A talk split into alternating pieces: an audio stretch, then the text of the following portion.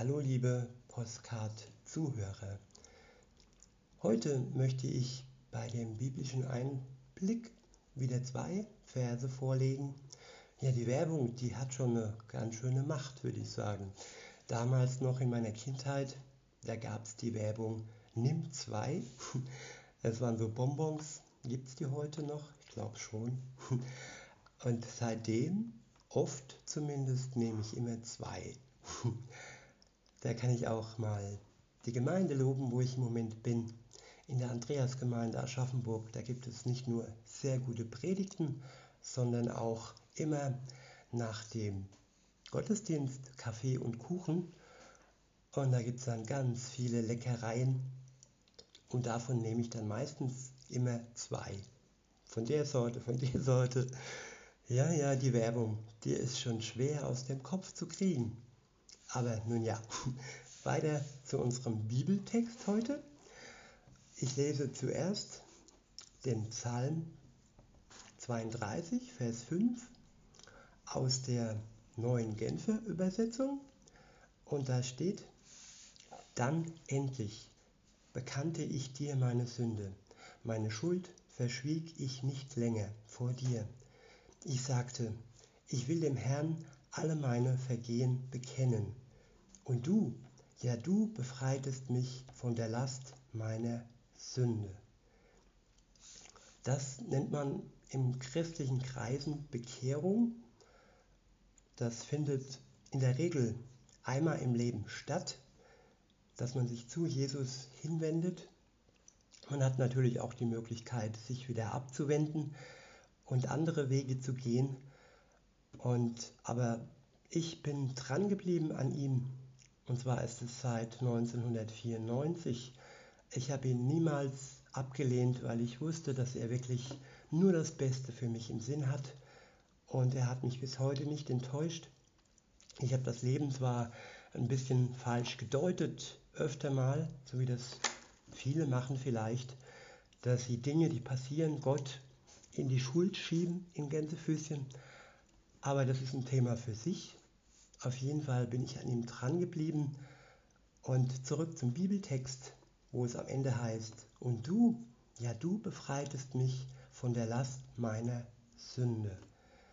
Und diese, diese Gegebenheit, dieses Geschehnis ist eine Sache, die eigentlich einmal im Leben, wie gesagt, passiert diese Befreiung, diese Erlösung. Und man ist ab dem Moment ein neuer Mensch, wenn man alles unter seinem Kreuz ablegt.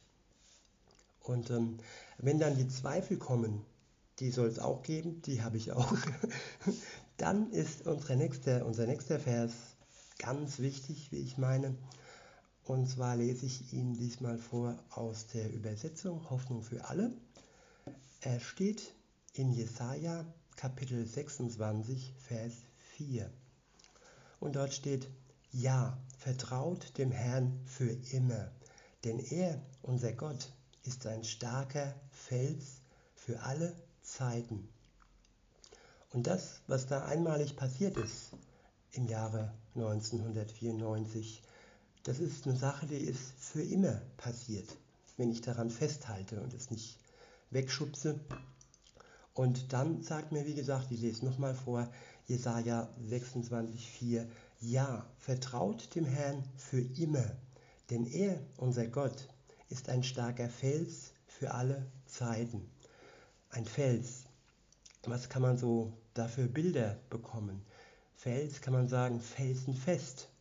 Also Gott ist felsenfest, er ist nicht umzuwerfen und er ist auch zeitlich nicht begrenzt für alle Zeiten. Und darüber hinaus sage ich einfach mal dazu, weil es gibt ja auch noch eine Ewigkeit und gerade Glaube, Liebe, Hoffnung, das sind Dinge, die werden niemals vergehen.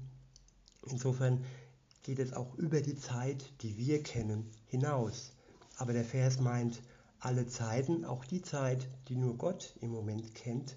Wir sind ja nur so eine kleine begrenzte Zeit hier auf der Welt und Gott ist ja ewig und er ist der Schöpfer und er hat da ja, eine größere Weisheit, was so die Zeit betrifft. Also wir haben immer so eine endliche so ein Ende im Kopf, ne? so nach dem Motto, alles hat ein Ende, nur die Wurst hat zwei. Nee.